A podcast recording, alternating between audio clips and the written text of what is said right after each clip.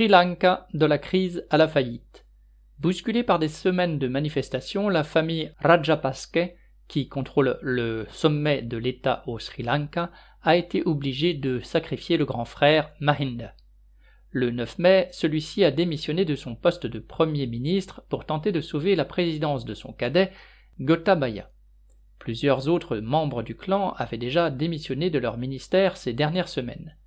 L'ascension des Rajapakse tient à leur rôle dans la répression que l'armée a exercée contre la minorité tamoule, mettant fin dans le sang à la rébellion des Tigres en 2009. Mahinda, président de 2005 à 2015, avait dû céder sa place à l'opposition après avoir perdu les élections. Mais en 2019, profitant de l'émotion suscitée par des attentats islamistes, de 158 morts et près de 500 blessés, ce clan avait repris le pouvoir, jamais avare de démagogie nationaliste flattant la majorité singalaise et bouddhiste. Depuis, le Sri Lanka s'enfonce dans une crise économique sans solution.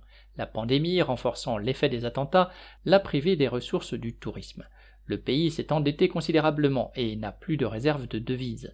L'accélération de l'inflation mondiale a rendu les importations hors de prix. La roupie sri-lankaise a perdu 30% de sa valeur en mars. L'électricité ne fonctionne plus que de manière intermittente. Les malades ne trouvent plus de médicaments ou bien hors de prix. Même les chaussures sont considérées comme des biens non essentiels dont l'importation est stoppée le gouvernement a cru bon de maquiller l'impossibilité financière d'importer des engrais chimiques dont les prix s'envolent sur les marchés internationaux en une bonne action pour l'environnement. Mais la production agricole a chuté, la disette est là et dans la population pauvre on saute des repas.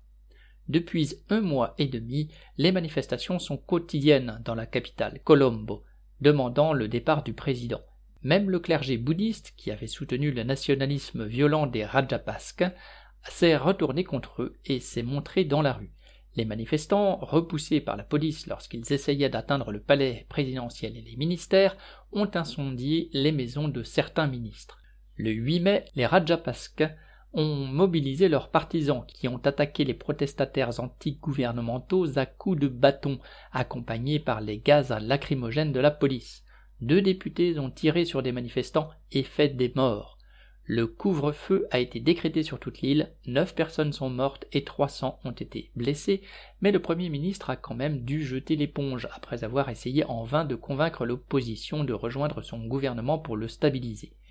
Dès que la place a été libre, les politiciens de l'opposition ont formé un nouveau gouvernement sous l'autorité affaiblie du président Gotabaya Rajapakse.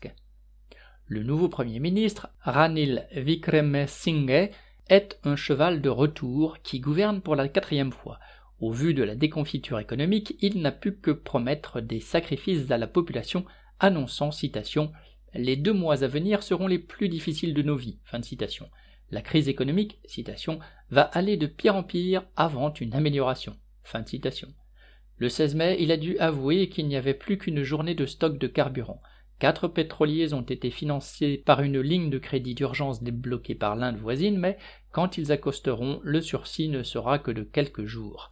Avec son ministre de l'économie, Vikram Singh, a supplié la population d'arrêter de faire la queue aux stations-service où les gens se rencontrent et d'où partent des manifestations spontanées.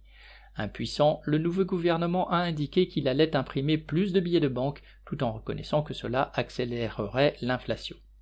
Il voudrait en finir avec les manifestations et l'instabilité politique qu'elles provoquent, mais pour desserrer l'étau de la crise économique mondiale dans laquelle ce pays se débat, la classe ouvrière et la population pauvre n'ont rien à attendre d'un tel pouvoir politique.